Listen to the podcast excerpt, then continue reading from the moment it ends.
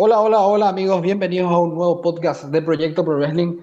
En esta ocasión vamos a hablar finalmente de la carrera de Hulk Hogan, uno de los luchadores más grandes en la historia del Pro Wrestling o la lucha libre en general, el deporte espectáculo. Ahora es un poco complicado con, las, con los términos que se le está aplicando a la WWE y a otras empresas, si decirlo Sports Entertainment o el mundo del pro wrestling. Pero Hulk Hogan fue uno de los más influyentes dentro de las eh, dentro de los cuatro lados de los, del cuadrilátero. Así que vamos a hablar de la carrera de Hulk Hogan el día de hoy, además de lo que va a dejar el fin de semana Impact con Victory Road y también lo que dejó Ring of Honor, Dead Before Dishonor y también seguramente vamos a hablar de AW Dynamite Grand Slam. Eh, Roberto Palermo está con nosotros. Roberto, ¿cómo estás? Hola, ¿cómo estás, Sebas? Súper, súper bien. Todo tranquilo y estamos preparados para hablar un poquitito de la carrera de Hulk Hogan primeramente. Su cumpleaños ya pasó más de un mes. El tema es que estábamos con otros programas, sobre todo SummerSlam en esas fechas y también el debut de CM Punk nos cambió un poquitito el tema y el panorama, pero vamos a hablar un poquitito de los logros de Hulk Hogan. Voy a empezar por los logros.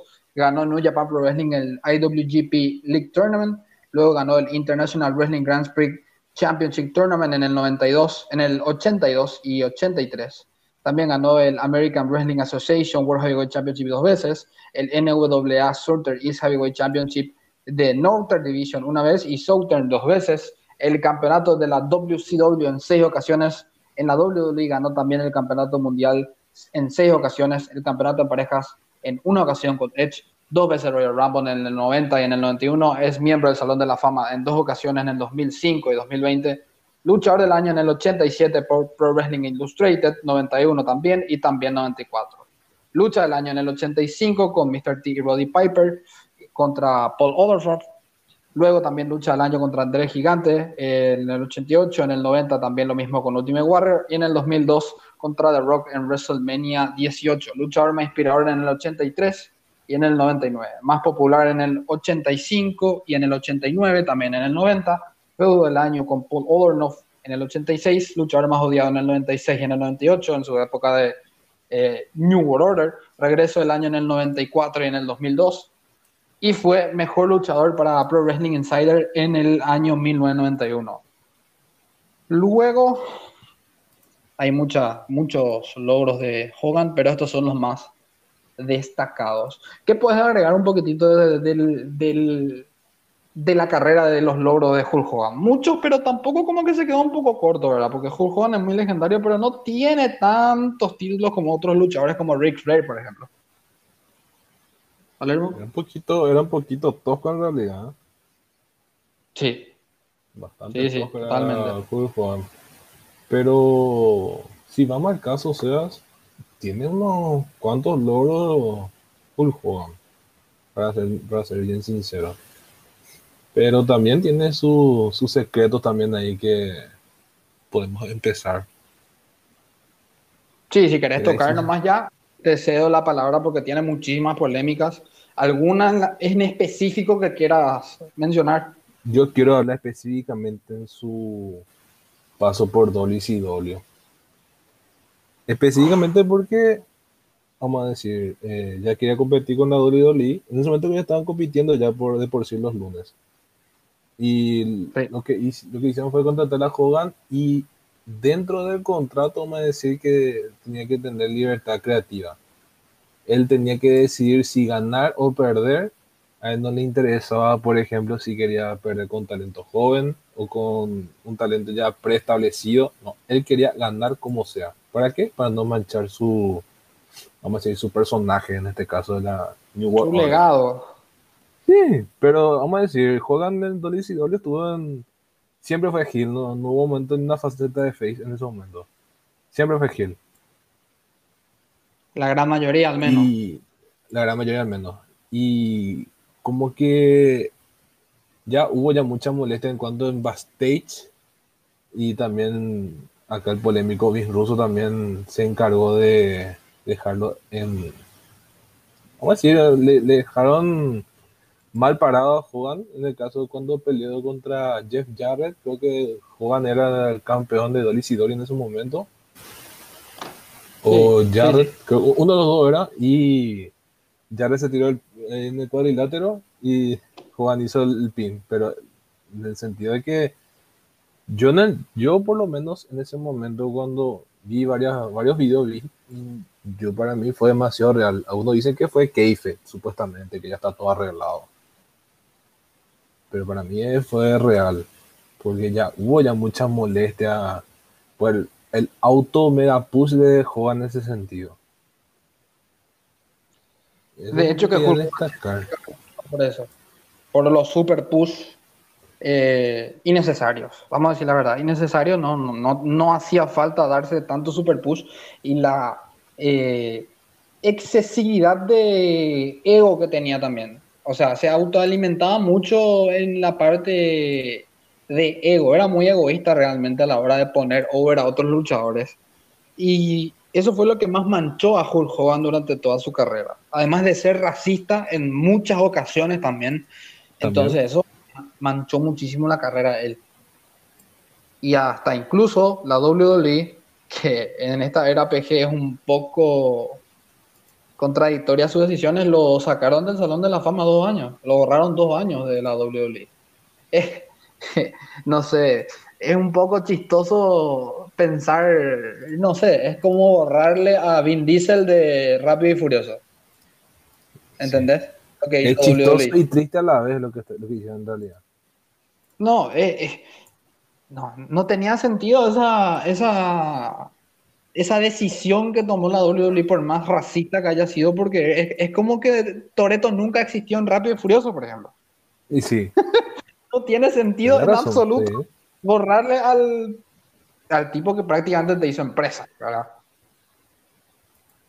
Hasta yo, hasta pienso bien, creo que ese año cuando Juan ya se empezaba ya a autopusear y cuando ya hubo problemas backstage, en ese momento el push que debería merecer era Booker T en ese momento, Mucho Javi estaba recibiendo él. O sea, se le estaba construyendo muy bien y creo que, vamos a decir, desistieron del, para que sea campeón.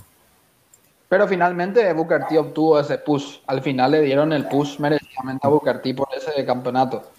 Pero no duró mucho. Y en WWE tampoco no es que Booker T tuvo tanta relevancia como debería haber tenido. Estuvo un poco debajo de la linterna de luchadores como Stone Cold y The Rock y otros luchadores más. Con más renombre, ¿verdad? Pero Booker T era el futuro de la WCW y no, no, no se dio. Pero las políticas de Hulk Hogan en backstage también se vieron afectadas en TNA, por ejemplo. Que claramente ayudó al descenso de la empresa. Porque TNA podría haberle competido a, a Raw, pero Raw tenía figuras todavía de la talla de Shawn Michaels, Undertaker y otros cuantos más, que obviamente Monday Night Raw cuando eso tenía 4 o 5 millones de audiencia, ahora mismo Monday Night Raw está por el suelo actualmente contra AW. Nos encontramos en la segunda semana en donde All Elite Wrestling vence a Monday Night Raw en la demográfica, por ejemplo. Eso no pasaba en la época de Tiene. No, no era ni siquiera una posibilidad. De hecho, que el mayor eh, rating que tuvo TNA en su momento fue apenas un millón de espectadores. Eso Pero fue bueno. televisión, creo que cuando era fuera de televisión recibían, creo que apenas 300 mil llegaba. Sí, no, no, no estaba teniendo mucho impulso tiene y hasta ahora sigue siendo una empresa muy menor, vamos a decir. Y entonces es menor. Sí, no, no, nunca pudo solidificarse, aunque Víctor Zapata me quiera matar, aunque yo esté, al momento que yo esté diciendo esto. Al momento estamos en contra de Zapata, vamos a ser sinceros. ¿Qué pasó? Que vamos a tener que estar en contra de yo y de Zapata. Que se enoja un poquito con nosotros, pero hay que decir la verdad también. No se pudieron solidificar, esa época de Monday Night Raw era muy sólida, pero bueno, yo creo que el error también fue ponerla en la misma noche que WWE. Y ahora Impact ya no lo hace por suerte. Pero bueno, las políticas de Hogan mataron tanto en la TNA como en la WWE. Incluso hubo teorías conspiracionales de que WWE lo mandó a Hulk Hogan para allá. No sé qué opinas de eso, para matar WCW y TNA que supuestamente para que elimine la competencia, no creo. No creo. Yo también creo un poco dudoso, pero no sé. Pero se escuchó yo, yo dudo de ese lado.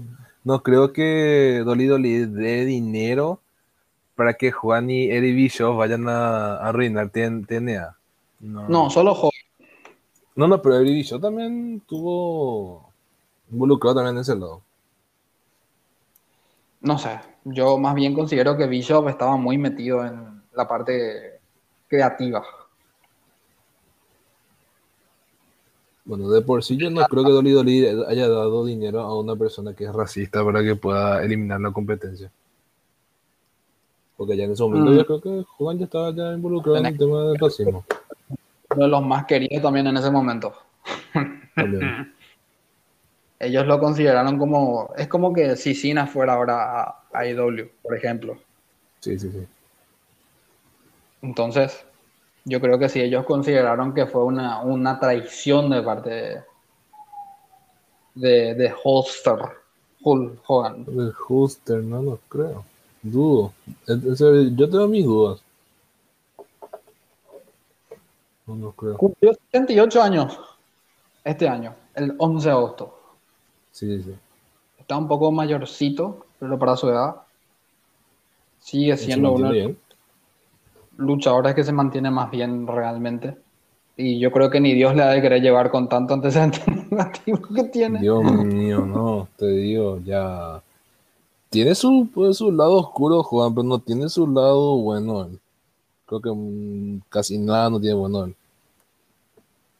No, no, no, no. Tenía un, un ego bastante insoportable, de hecho. Pero es que se dice que en esa época la gente era así, los luchadores eran así no salían del personaje, como que era un poquitito más, más complicado en esa época. Por el solo hecho de que no, no eh, lo que nosotros hoy hablamos de que es kayfabe, ellos, para ellos el kayfabe era sagrado. Preguntarle a Macho Man Randy Savage. ay, ay, ay. No, no, gracias. ¿Y cómo terminó Macho Man? ¿Cómo? Sí. Estrellado en un, en un, en un árbol en... No me acuerdo en qué ciudad era pero una de las grandes leyendas que, bueno, cuando hablamos de él también vamos a hablar de ese momento de, en todas las polémicas que se metió. Y también fueron muchísimas. Creo que, en ese momento. Fue creo que de él fue peor que el de Juan. Sí, sí, muchísimo, muchísimo más. Eh, difícil hasta ponerlo en palabras de lo complicado que fue. Así mismo, difíciles. No, pero porque, él, porque en ese momento la vida personal era más complicada para, para él en ese momento que la propia ficción. Pero bueno, vamos a seguir repasando algunos cuantos temas más. Y estuvimos hablando del tema de que Hogan estuvo supuestamente confabulado con Dolly Dolly para poder reinar con TNA. Yo no creo eso, lo dudo, lo dudo mucho. Yo creo que Juan habrá salido malos temidos con Dolly Dolly, por eso se, fue a la TNA así repentinamente y fue una sorpresa. Una de las etapas que se habla poco es la etapa en Japón.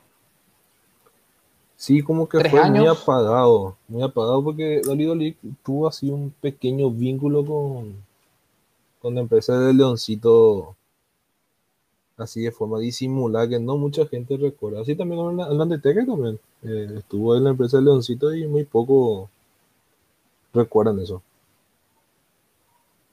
Y creo que fue campeón de la empresa también. ¿Quién? ¿Juan? Juan. Dos veces ganó, como había comentado, pero ganó los Grand Prix, que eran un, era un torneo antes. Era un torneo a nivel eh, japonés, como lo que ahora es el G1 Climax y todo eso, por ejemplo. Sí, sí, sí. Pero bueno, eh, yo por eso también vamos a tocar un poquitito de Hulk Hogan pasó por todas las empresas. Yo no veo mal de que los luchadores pasen de WWE a New Japan o de New Japan a WCW y ahora mismo es lo mismo con Brian, con Brian Danielson o con CM Punk que pasaron por todas estas empresas y, o quieren pasar por más empresas. Yo no lo veo en ningún momento mal y me parece que eso, eh, eso quería contar, no tiene nada que ver, pero me parece que los fanáticos tienen que empezar a respetar eso, en el sentido de luchístico. El luchador es un empleado de una empresa En el momento que el luchador dice, bueno, yo acá no estoy más feliz, me quiero ir, hay que respetar la decisión del luchador y no tanto tomarlo por el sentido de que se va a tal empresa o otra empresa. Sigo creyendo que nosotros, sobre todo los latinoamericanos, tenemos una mentalidad muy cerrada sobre eso. Muy cerrada. Si son muy fanáticos de una empresa, te va a poner mal ver a un luchador de, WWE, ver a, ir a AEW o de AEW o de New Japan a tal empresa. En mi opinión. Hulk Hogan en ese sentido supo el sabor de ir a otras empresas como eh, AWA, New Japan Pro Wrestling, WCW, el circuito independiente, incluso TNA. Todo en todos estando en WWE además. Sí, estando en WWE, exactamente. Bueno, yo creo que podemos pasar ya, eh, porque yo, yo, creo que va a ser tocar de más ya las polémicas en las que se metió, porque podemos hablar muchísimo del racismo, podemos hablar muchísimo de su política de backstage, podemos hablar muchísimo del problema que tuvo con Macho Man Randy Savage, que, Macho Man Randy Savage era otro totalmente descuerdo en el mundo de la lucha libre también, no, no estaba bien de la cabeza Otro que... Y Hulk Hogan tuvo también esas polémicas, no creo que no llegó a, a tal punto como Macho Man Randy Savage de yo considero que Macho Man fue el que prácticamente mató a Miss Elizabeth. Le metió en drogas, le metió en esto, le metió en aquello. pero Hulk en ese punto fue tanto así. A mi parecer. Sí, pero tenía un ego. Pero tenía un ego fuertísimo, ¿verdad? Que tanto. Esos, de esos egos, bueno, pero yo opino que Vince McMahon tiene un cierto prototipo de luchadores y Hulk Hogan es uno de esos que tenía el físico perfecto, la, entrada perfecta, el personaje perfecto. Y Vince respeta esa clase de luchadores, ¿verdad? Él como que se ve personificado en sí mismo o como que ve que todo lo que él quiso ser tiene o, Roman Reigns o John Cena o Hulk Hogan. Y él respeta eso. Pero Hulk Hogan tenía el ego que muchos no tienen. Hulk Hogan tenía el ego que Roman Reigns no tiene actualmente y tenía el ego que John Cena tiene también. John Cena tiene ese ego también, muy fuerte y muy similar al de, al de Hulk Hogan. Solo que John Cena en recalcadas ocasiones dijo que no va a ser su turn heel, pero si John Cena llega a ser un turn heel, créanme, John Cena va a tener el hit más grande del que se puede imaginar. Si es que en algún momento vuelve a tiempo completo y dice, mira, yo quiero ser heel, el público lo va a despreciar. El público lo va a despreciar. Y es la verdad. Pero parece que eso no va a pasar, al menos ahora, pero todo, todos los caminos pueden conducir a, Roma, a amor. no. A ese Yo te decía algo, lo, de John Cena estuvo casi, casi por suceder cuando empezó el feudo con Roman caminando a Mercy cuando hizo una promo Hill, pero que nadie se precató. Los verdaderos fanáticos nos dimos cuenta de que John Cena hizo un tour Hill momentáneo nomás. O sea, en el instante, vamos a ser sinceros. Sí, sí. Pero con Roman yo creo que ya otro lado no vamos a ir. Me hago esta propuesta muy complicada de, poder decir si es que llega a pasar. Pero John Cena está tomando un camino muy similar a The Rock y al propio Hulk Hogan y está muy metido en el mundo del cine. Si en algún momento John Cena decide decir, bueno, yo me retiro, pero llega una oferta de All Elite Wrestling para ir a, a, AEW. Y Cena quiere volver. ¿Vos crees que la aceptaría o no? Mira que todos los caminos conducen a Roma. Tiene un AEW, es muy parecido a WCW, vamos a decir la verdad. Me parece. O sea, ya van caminando ya. Van caminando. Ya van caminando en ese sentido, aunque me parece que tiene muy buenos talentos como para sobresalir. Eh, vamos a hablar, yo voy a hablar en un video de YouTube más adelante de por qué All Elite Wrestling podría tener problemas a futuro con el storytelling y con el buqueo de los luchadores si es que no toman las debidas eh, normas a tiempo, así como voy a subir algún video del draft de cómo WWE con este roster reducido debería buquear Raw y buquear SmackDown. Pero tiene un camino similar Cena a Hulk Hogan está a punto de retirar, está mucho en el cine, hay una empresa rival ¿Vos crees que firmaría Cena en algún momento por AEW si es que llega a pasar? Es una suposición. Que nadie diga en el podcast, no, él quiere que John Cena. A mí no me interesa si Cena se retira en WWE o si se retira en, en otra empresa. En la esquina de mi casa. acá en la esquina. No, en, ese sentido. Yo no creo. Siendo, creo que el, el favorito de Vince, porque sabemos que Roman, Cena, La Roca, son los favoritos de Vince. Y no van a dejar por ningún motivo que ellos vayan en la empresa. Yo creo que Cena no va a firmar ni por más que le pongan los billones de dólares para hacer una aparición en AEW, eh, no sé, la AAA, un ejemplo, no va a ser. No, no, no pensaría mil veces en aceptar una oferta. Yo creo que él rechazaría en ese sentido porque un impulso muy grande de, de, no ser un nadie al mundo del cine, ya prácticamente uno de los actores mejores pagados siguiendo la roca. Entonces yo creo que no. Bueno, en respuesta a esa pregunta, vamos a tocar ya temas un poquitito más centrales. ¿Cuál fue la mejor lucha que tuvo y por qué? ¿De Cena? Para mí, de Rock contra Hulk Hogan en WrestleMania 18. Ah. Y mira. ¿Y a, tu parecer? Con, con todo lo que es factor público, estoy entre Hogan con Ultimate Warrior. Y de Rock contra Hogan también. Me voy más por Hogan Ultimate Warrior. Para mí. A mí me parece que la lucha que tuvo con Andrés Gigante está segundo. Pero las luchas más relevantes que yo vi fueron contra The Rock, primeramente, luego contra André y luego contra Ultimate Warrior. En ese orden. Yo le pondría primero Ultimate Warrior. Yo creo que hubo más wrestling ahí porque Hogan ya está en contra de Rock, ya estuvo en las últimas ya, sinceramente. Aproximadamente. ¿Cómo? De las pocas veces que perdió también. Sí, pero si vamos al caso, Hogan ya está en las últimas, ya no peleaba, casi ya demasiado tosco, no, no llevaba el ritmo. Eh, más, factor público que otra cosa fue esa lucha. Para mí que el público lo que ayudó, porque demasiado hype recibió esa lucha. Que hicieron cambio, cambio de bando, la Roca Hill, Hulk Hogan Face, hicieron también esa lucha, pero para mí estuvo mucho mejor el de Hogan contra Ultimate Warrior, sí, para mi opinión. Ahora, ya que nos pusimos, estamos de acuerdo en cuál fue la mejor lucha. ¿Cuál fue el momento que le marcó su carrera? ¿Cuál de todos? Alermo, yo te dejo primero que digas ese momento. Pensando más bien si te querés tomar tu tiempo. No, decilo vos primero. Yo creo que fue el Turn y cuando se fue con New World Order. Ese momento le marcó la carrera, a pesar de que ya estaba hecha su carrera también. Pero le dio 10 años más de impulso.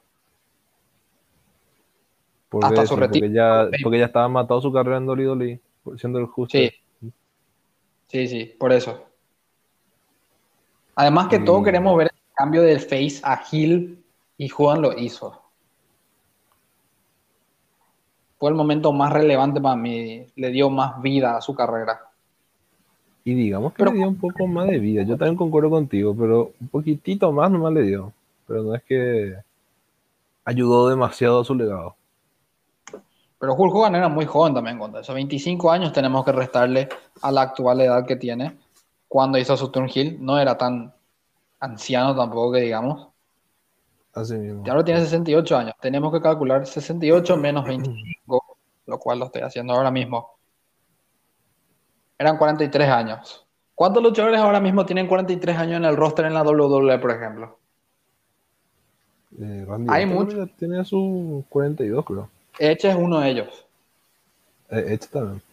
No, tiene 47, creo. Tiene. Edge tiene 47 años. Vamos a ver John Cena ahora. No era tan viejo. No era tan viejo. Yo tiene 44 años.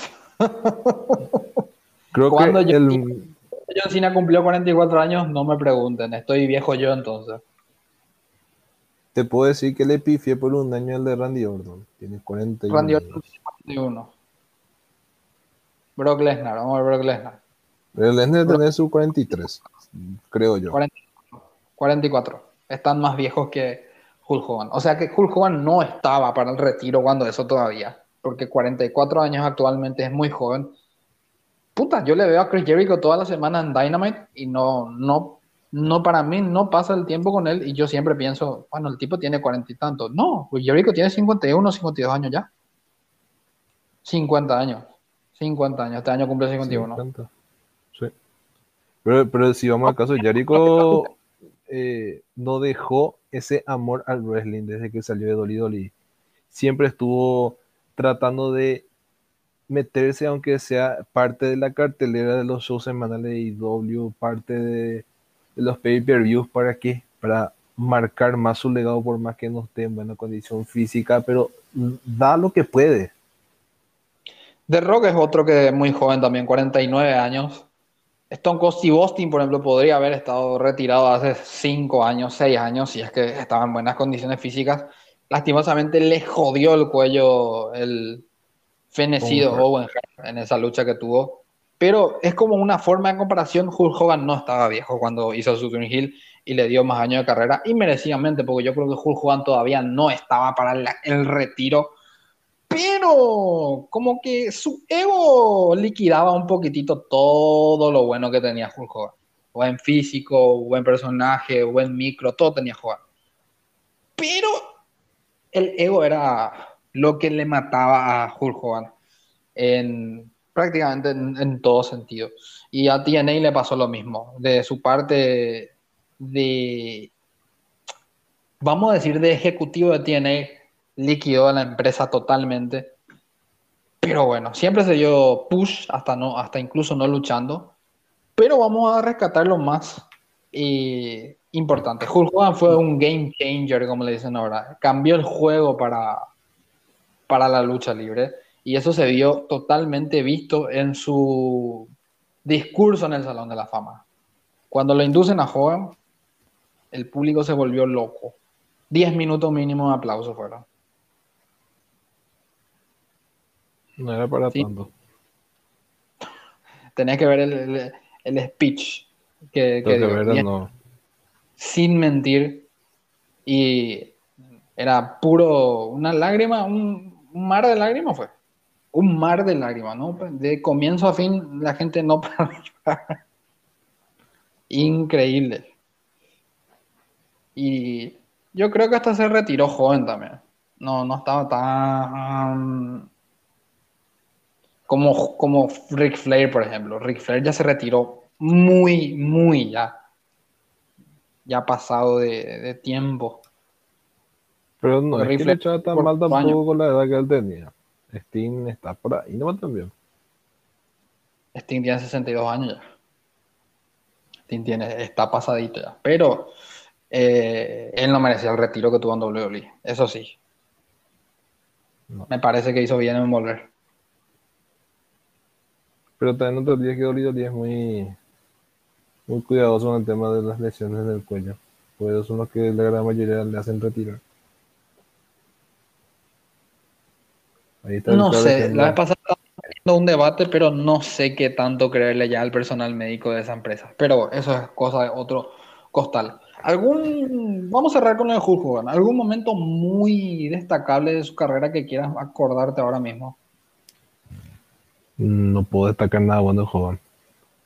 Pero así, una lucha, algún momento, qué sé yo. Mira, eh, lo que puedo destacar de Hogan fue el body slam que le hizo Andrés Gigante.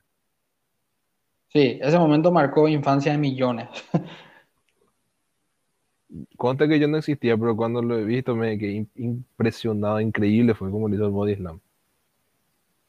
De un tipo que cinco shots de bonca no le hacía nada, como Andrés el, gigante. Nada. Nada. Uno que se fue muy. Era joven también cuando eso. Pues tenía una enfermedad que se llama gigantismo, o sea, su enfermedad. Y aparte otro problema cardíaco creo que él tuvo Bueno, no, era tampoco tan, pero pero sí, ya estaba pasado ya André el Gigante también en su momento de, edad, porque tenía una cierta estatura. Pero le pasaba a Hulk Hogan 10 años nomás también, no era mucho, menos. No, menos. Menos, menos. 8 años. Pero bueno, yo rescato el gimmick en sí, en, particular. Porque yo bueno el gimmick que tenía. Say your prayers and take your. También eh, Hulkamania, it's running wild, brother, brother. ¿Verdad? El tomar tus vitaminas. El Hulkamania va con todo de forma salvaje hacia ti, hermano. Yo creo que es de los personajes más icónicos. Yo quiero cerrar con esto. Si vamos a hacer un Mount Rushmore de luchadores, Hulk Hogan está entre los cuatro o cinco mejores de la historia, ¿sí o no? Debería.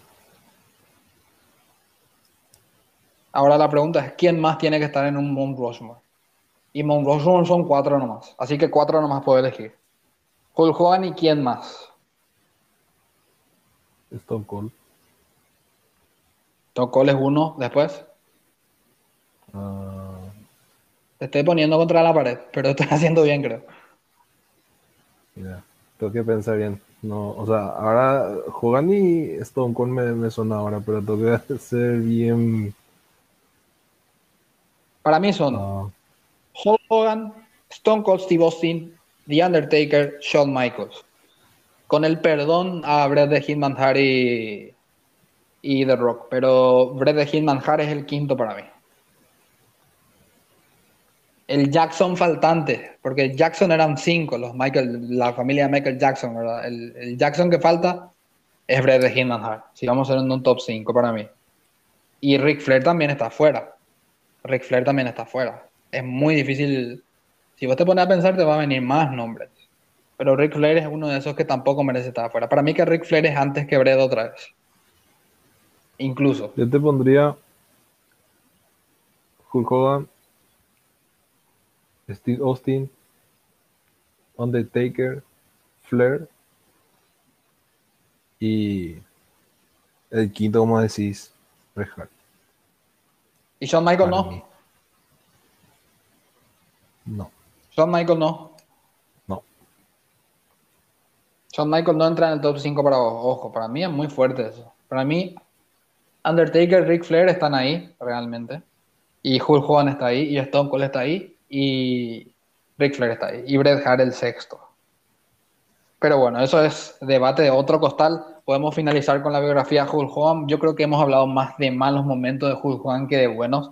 Pero Hulk Hogan nos marcó a todos. Si Hulk Hogan no existía, WWE no iba a ser lo que es ahora mismo. Y ya sea de blanco y negro o de rojo y amarillo, Hulk Hogan marcó la, vida historia de millones. Se dedicó al cine, después se dedicó a la televisión, se dedicó a todo lo que podía dedicarse, se dedicó Hulk Hogan después.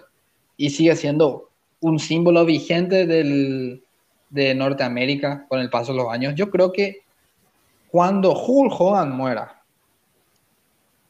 va a ser un día que tanto así como cuando muera Vince va a ser. Va a ser trágico el día para la WWE cuando Hulk Hogan muera, porque Hulk Hogan es uno de los iconos más grandes de la lucha libre.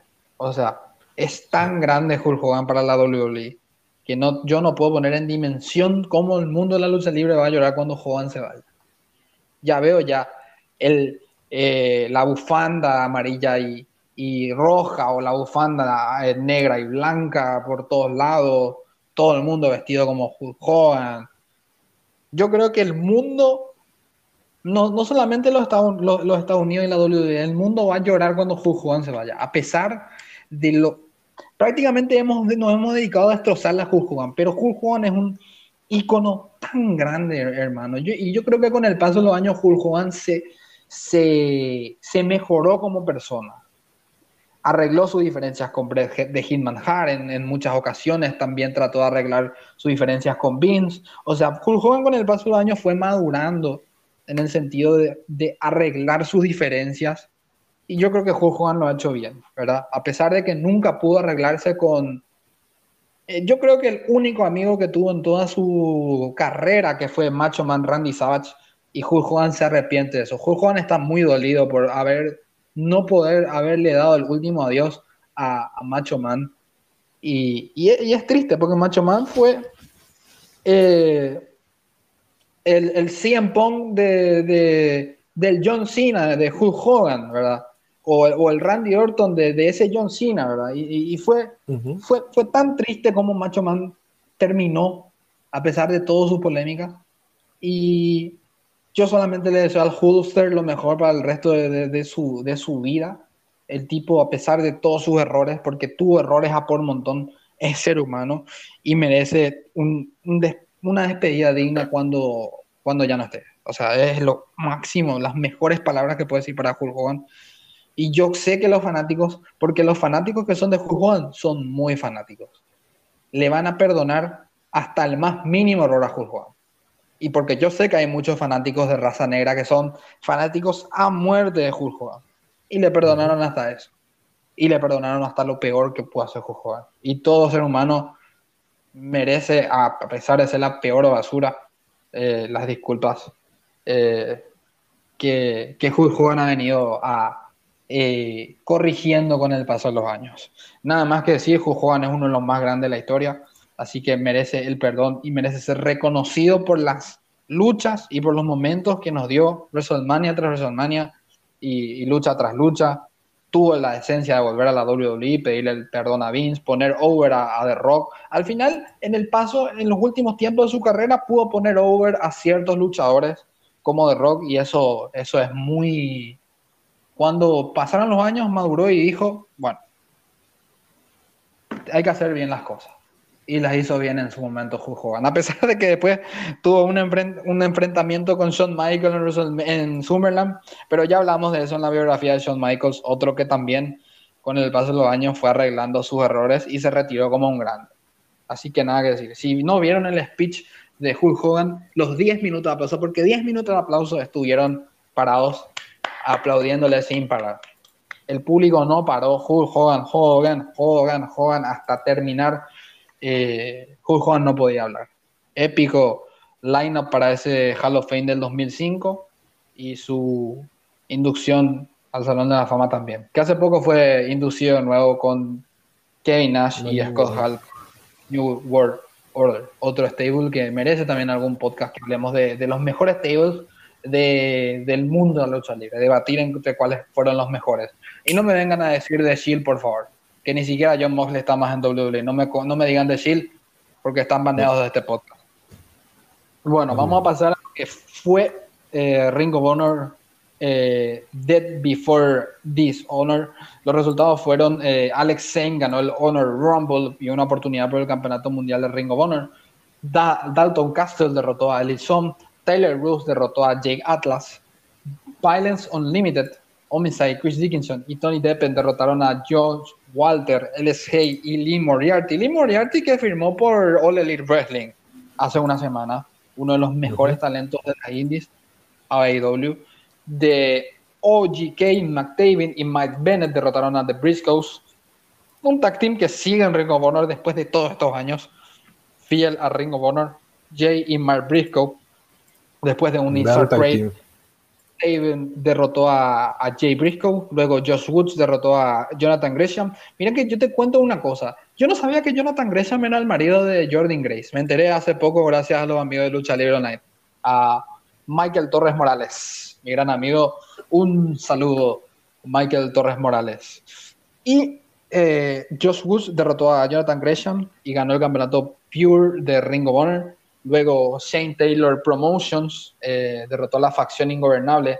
Jasper Cohn, Moses Maddox y O'Shea Edwards derrotó a Dragon Lee, Kenny King y la Bestia del Ring y retuvieron el campeonato en parejas de seis hombres de Ring of Honor. Esto es una eh, división muy innovadora, tanto que parece que AEW ahora va a copiar a Ring of Honor. Voy a decir la verdad, es copiar, porque Ring of Honor es la única marca que tiene un campeonato mundial de seis hombres, aunque creo que New Japan lo tiene también, no, no estoy tan seguro porque no estoy viendo. Esa edición de Never Open. Never. Luego, Roxy derrotó a Miranda Ellis por el Campeonato Mundial Femenino de Ring of Honor. Y en el main event, Bandido derrotó a Brody King, Demonic Flamita e Easy Tree y retuvo el Campeonato Mundial de Ring of Honor. Esos fueron los resultados de Dead Before Dishonor de Ring of Honor. Bueno, bueno, bueno. Vamos a pasar a prácticamente las últimas dos cosas que vamos a contar acá en este podcast de esta semana. Estamos en día jueves, mañana viernes tendría que salir este podcast porque vamos a hablar del evento Victory Road de Impact Wrestling. Tiene muy buena cartelera, tiene cinco luchas confirmadas hasta ahora, hasta las 21 y 51 horas de este podcast de día jueves que lo estamos grabando. Tenemos cinco luchas confirmadas y va a agregar más Impact porque sabemos cómo es Impact. Primeramente tenemos a Decay, Havoc y Rosemary contra Savannah Evans y Tasha Steels por los campeonatos de las knockouts en parejas. Tasha Steels que perdió a, Kira Hogan, que se fue para AW. Finn Juice va a enfrentarse a The Bullet Club, Chris Bay y Hikuleo en un tag team match.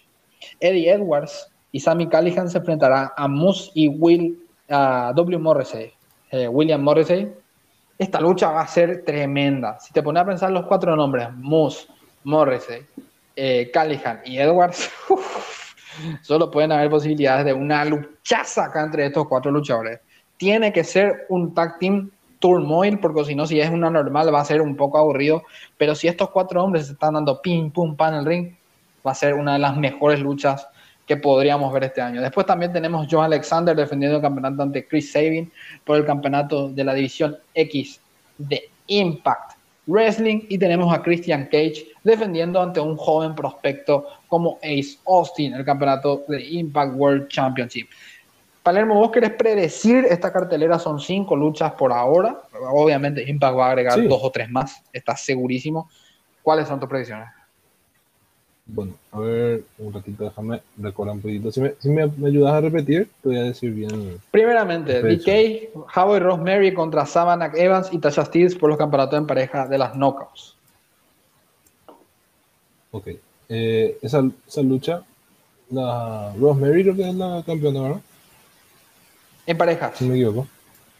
En pareja, con, con Havoc. Sí. Sí, señor. Contra Savannah Evans y Tasha Steels. Retienen. Según Roberto Palermo, entonces hay una retención. Finn Juice contra Chris Bay y Hikuleo. Uh. Bullet Club for, for, for, life. No, yo me voy por siempre por Bullet Club. Estoy podrido de verle a Finn Juice. Por más que sea un buen tag lo que sea, pero ya me cansan de verle. Luego la luchaza, que para mí va a ser luchaza, Eddie Edwards y Sammy Callihan contra Moose y W. Morrissey. Esta lucha tiene pinta de ser luchaza. Yo creo que le van a dar la victoria al ex Dolly Dolly Vicas. Porque se le está construyendo como un buen Monster No sé, porque sigue perdiendo Moose. Yo con Moose ya tiré la toalla hace tiempo ya. Pero es tag team de, de Edwards ahora, o sea, de, de Morrissey, quiero decir, pero. Así que entonces le está dando la victoria a Moose para este fin de semana. Luego Josh Alexander contra Chris Bay por el campeonato. Uh, nuestro caballo de la X Division. Perdón, me equivoqué. Eh, ¿No? ¿Sí? Eh, Chris Sabin, quiero decir, es el. Chris Bay va, a ir por contra Finn Juice. Chris Sabin. Sí, pero, pero ¿Retiene o cambia campeonato? No, retiene. Perfecto. Y luego. Alexander está haciendo un excelente trabajo con ese título. Excelente. Sí, sí, sí, sí, sí, totalmente. Es de los mejores campeones que hay ahora mismo. Y el, la estelar sería eh, Ace Austin y Christian Cage. Por el título. Acá. Ay, ay, ay. Bueno, yo también tenía una pequeña fe de Ace Austin hace un tiempo. Puede ser que pierda sinceramente eh, Christian Cage. ¿Vos decís? Yo creo que puede perder Christian Cage. Creo que más le dieron un mal campeonato para que el campeonato de Impact no esté más secuestrado en AEW, yo creo. Tiene que exponer más en su propia empresa que fuera de la empresa. Ahora, por ejemplo, en la estelar, Chris Sabin, Christian Cage, Josh Alexander y Eddie Edwards con Sammy Callihan derrotaron al equipo de los Hills, conformado por Ace Austin, Moose, eh, W. Morrissey. Eh, sí, sí, ese, ese equipo. Según lo que tengo entendido yo aquí. Así que hubo una buena estelar en, Impact esta noche. Bueno, yo voy a ir con mis predicciones. Eh, DK va a retener el campeonato en parejas. Luego yo creo que Bullet Club va a derrotar a, a Finn Creo que los Hills, Moose y W Morrissey van a ganar la lucha en parejas. Josh Alexander retiene y acá voy a jugármela por Ace Austin. Yo quiero que este muchacho gane el campeonato. Aunque me pareció, voy a, voy a hacer un poco Vince. Qué bajito es Ace Austin, ¿eh? no es muy alto. Pensaba que era más alto, pero es al lado de Christian es chiquitito, bastante pequeño en realidad. 173 centímetros. Mide hasta incluso un poquito menos que yo, creo. Así que es bastante bajito. ¿eh? Me sorprende ver a este luchador. No, no sabía que era tan bajito. Nadie puede negar su cómo se desempeña en el Nadie puede negar eso. Talentazo. Un talentazo para la marca de Impact Wrestling. Y con eso finalizamos por Impact, pero vamos a irnos a lo último que es AEW. AEW con Grand Slam. Vamos a mencionar las luchas, nada más. Eh, porque todavía no sabemos si podemos hablar esto la próxima semana. El 22 vamos a tener a Cody Rose contra Malakai Black, MJF contra Brian Pillman Jr., Suzuki Gun, Minoru Suzuki y Lance Archer contra John Moxley y Eddie Kingston, Darby Allin y Sting contra FTR, Josh Wheeler y Dax Harwood. Britt Baker va a defender su campeonato la doctora DMD contra Ruby Soho y Kenny Omega contra Brian Danielson. Eso es en Dynamite. Y en Rampage va, a haber dos horas más de, de pay-per-view. No sé si es grabado o no. Parece que va a ser grabado. Adam Cole y que va a ser en vivo. ¿Será que va a ser en vivo? Ojo, vamos a ver. Yo creo que va a ser en, vivo, sí. Porque son dos horas, así que puede ser en vivo. Adam Cole y los John Box, el Super Click contra Christian Cage y Jurassic Express, Jungle Boy y Luchasaurus. Inner Circle, Chris Jericho y Jake Hager versus The Men of the Year, Ethan Page, Ego Ethan Page y Scorpio Sky con Dan Lambert en la esquina. Seguramente van a venir Sigano y los otros peleadores de la UFC, PFL incluido, estaban por ahí. Hasta incluso en los lados estuvo Game Bread Masvidal en la esquina de, estos. Ojo con, ojo con el stable de Dan Lambert, que va a traer muchísimos ex peleadores de la, de la, de las MMA, pero hemos visto a Jorge Masvidal, un tipo que acaba de pelear hace unos cuantos meses por el campeonato ante Kamaru Usman en la UFC, los que seguimos la UFC sabemos de qué estamos hablando, me parece interesante si es que llegan a, mixtar peleadores de MMA que actualmente están peleando. Me parece interesante. Sobre todo, no veo con malos ojos tener a un peleador como Jorge Masvidal en un momento dado pegándole a algún luchador en, en porque es un tipo que efectivamente Jorge Masvidal vende. Y que te diga la roca, que te diga la roca que le entregó el título de Best Motherfucker in the World en la UFC cuando le ganó a Nate Diaz. Y luego CM Punk, seguramente esta lucha va a ser main event, va a luchar contra Powerhouse Hobbs. Me parece muy acertada la decisión de pusear al Team Taz, pero me gustaría verle a CM Punk, pero creo que está lesionado Ricky Starks, por eso no es Ricky Starks y es Powerhouse Hobbs, que merece un push Powerhouse Hobbs, pero está totalmente justificado y creo yo, porque Powerhouse Hobbs de ganar esta lucha, segurísimamente irá contra Kenny Omega por el campeonato mundial, ya que está segundo en el ranking, solamente superado por la, la naranja escuálida Orange Cassidy, que seguramente no va a retar por ningún campeonato en un futuro cercano Orange Cassidy, porque ya perdió hace unos cuantos meses en Double or Nothing. Así que Si gana, va por el campeonato. Pierde, seguramente eh, va para atrás Powerhouse y seguramente CM Punk va a ganar esta lucha. Pero qué cartelerón tiene All Elite Wrestling. No sé qué un pensar. especial. Especial, no, está muy bueno, muy bueno. Las dos noches están muy buenas. Eh, yo te digo, IW ya está poniendo ya la semilla en la tierra. Ya, como para quedarse. Vamos a decir, no es que va a perder fácil contra WWE. No, no, no. No, parece que vaya en los próximos cinco años al menos. Parece bastante complicado debido a su a su contrato con TNT, que hasta 2025 a AEW para rato, para rato. Y probablemente vayan a renovar. Si siguen así como están ahora con TNT, All Elite Wrestling va a renovar ese contrato por más tiempo. Y va a ir hasta el 2030 como mínimo seguro. Así que no se preocupen por AEW. Está en un muy buen nivel. Le está ganando en las demográficas a Monday Night Raw. que eso me parece increíble. De que Monday Night Raw de a poco está perdiendo más y más terreno con, con All Elite Wrestling.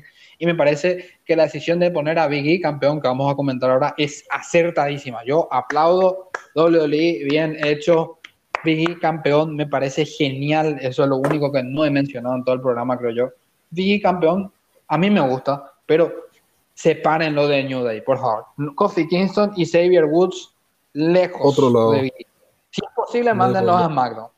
Si es posible, mándenlos a SmackDown. No, que no rompan las bolas con Biggie, por favor. Porque si no, vamos a seguir en la misma cosa y va a perder a los seis meses con un F5 a los 10 segundos como Kofi Kingston. Saquen a Kofi y a Xavier ahí. Porque si no va a terminar igual que Kofi. Y nadie quiere verle a Biggie, que tiene talento, que, que es joven, terminar como Kofi Kingston. Kofi Kingston ya es un veterano, pero Biggie tiene 35 años. O sea, no pueden enterrarlo como lo hicieron con Kofi, que sí, ya es un luchador con mucha más edad, como Kofi Kingston. Entonces, no pueden hacer eso. Kofi Kingston tiene cinco años más. Así que al pedísimo juntarlos con New Day, si ya vieron el primer resultado que dio con Kofi, ya es una señal de que no deben hacer lo mismo con, con Biggie. Si lo hacen, va a terminar igual que, que Kofi. Así que, por favor, WWE, no lo haga, compa. Por favor, aprovechen que viene el draft, manden a New Day a SmackDown. Es la mejor decisión que pueden hacer y, y, a Roe, obviamente. Me pareció una movida muy arriesgada, sobre todo por, por, por, parte de WWE de spoilearlo, por el tema de la NFL, porque la NFL le sacó 200.000 espectadores a, a Raw, pero no es que tienen que preocuparse tanto también, porque Dynamite también perdió 200.000 espectadores sin competencia de por medio, pero el tema es que Dynamite, o sea, hay un show que está un poco flojo pero vos te perdés el siguiente show y te perdiste un programa. Ese es el problema con Dynamite. Y yo creo que los americanos no se están dando cuenta de eso. Que Dynamite tiene su momento así que mm, no es tan bueno, pero al siguiente programa te perdiste el mejor programa de tu puta vida. Eso está pasando con Dynamite ahora mismo. Es, es lo que está pasando. Para mí los programas están siendo buenos, pero hay un, alguno que está bien, otro que está bien, otro que está normal, pero no, no, para mí por ahora en estos últimos dos meses Dynamite no tuvo ningún show peor que Raw, pero ni uno. No sé qué vos pensás de eso, Palermo, y vamos a cerrar con eso seguramente. No, ni imagen de Raw ya yo he visto. Todo ido bien. Por un buen momento AEW en ese sentido. Bueno, yo creo que no tenemos más nada que acotar. Palermo, ¿vos querés decir algo sobre esto o sobre algo más? No, nada. Bueno, alguna red social, las gracias, un saludo a, Sergio. Sergio, un saludo. Seguro nos vas a escuchar. Saludo a nuestro gran amigazo Mr. Caronde. Y mis redes sociales no, no los uso tanto, así que vamos a dejarlo ahí en nulo. Yo prefiero que sigan a Proyecto Pro Wrestling, se vienen más videos. Eh, también estoy en Super Fanático del Wrestling, estoy en muchas páginas. Sigan a todas esas páginas, ustedes ya saben cuáles son. Pero las principales WWE Wrestling Paraguay y Proyecto Pro Wrestling, que estoy trabajando más con ellos que con otras páginas actualmente, sobre todo con las restricciones que están metiendo Facebook. Como que regulamos un poquito Facebook ahora. Están ahí, Mark Zucaritas está presionando un poquito con, con las normativas de Facebook. Entonces vamos a esperar que se tranquilicen, un poquito al menos. Lo único que tengo para destacar yo, aparte de antes de cerrar el programa, es mandarle muchísima fuerza a la gente de Wrestling Latinoamérica. Uno de sus editores, lastimosamente, se nos fue, Mr. Hardcore. Yo, yo no soy muy cercano con él, no, no lo conozco, no tengo idea realmente de quién es, pero vi a muchas páginas, incluyendo a, miembros del proyecto Pro Wrestling en el, Messenger, afectados por ese tema. Así que a todos los que pudieron hablar con Mr. Hardcore, que estuvo incluso publicando hasta el regreso de 100 Pong, o sea que no, se, no fue hace mucho que empezó su lastimoso problema con esta enfermedad maldita llamada eh, diabetes. Lastimosamente fue por eso. Pero le mando muchísima fuerza al equipo de Proyecto Pro Wrestling ahí, a, a, Noé, que está ahí con nosotros trabajando últimamente con la página otra vez, el administrador de WWE. Eh, eh, um, la pucha, mira, yo, yo siempre me olvido el nombre de su página, voy a pasar el largo eso por ahora. Y también de Eva, que está, eh, es miembro de nuestra, de nuestra página. Así que, bueno, mandarles fuerzas a ellos soy muy malo con el nombre de las páginas. Ustedes me van a comprender que soy malísimo con el nombre de las páginas. Pero bueno, me, me, gustó haber visto a gente de Lucha Libre Online y otras páginas mandando su fuerza para ello. Está bien, me parece genial y fantástico. Así que en nombre del resto del equipo, mucha fuerza a la gente de Wrestling Latinoamérica. Y nada, esto ha sido todo por un nuevo podcast de Proyecto Pro Wrestling. Como dice como dice Turán, Turán, falta tu, tu bocina en, estos podcasts. ya lo vamos a traer a, a Alex Turán en un próximo programa. Saludos al, resto del staff de Proyecto Pro Wrestling, el Wrestling Paraguay, W Wrestling Paraguay, y staff de Time Fe también. Palermo, creo que vos vas a estar en el programa de ellos dentro de poco, no sé, creo. Sí, Así que, enseguida, en unos momentos. Obviamente eso no se va a escuchar ahora, pero por las próximas semanas me refiero, sigan a Time to Fight, a todas las páginas correspondientes de ese grupo conglomerado de páginas que está apoyando a este podcast. Muchísimas gracias a todos y hasta el próximo programa. Chau, chau.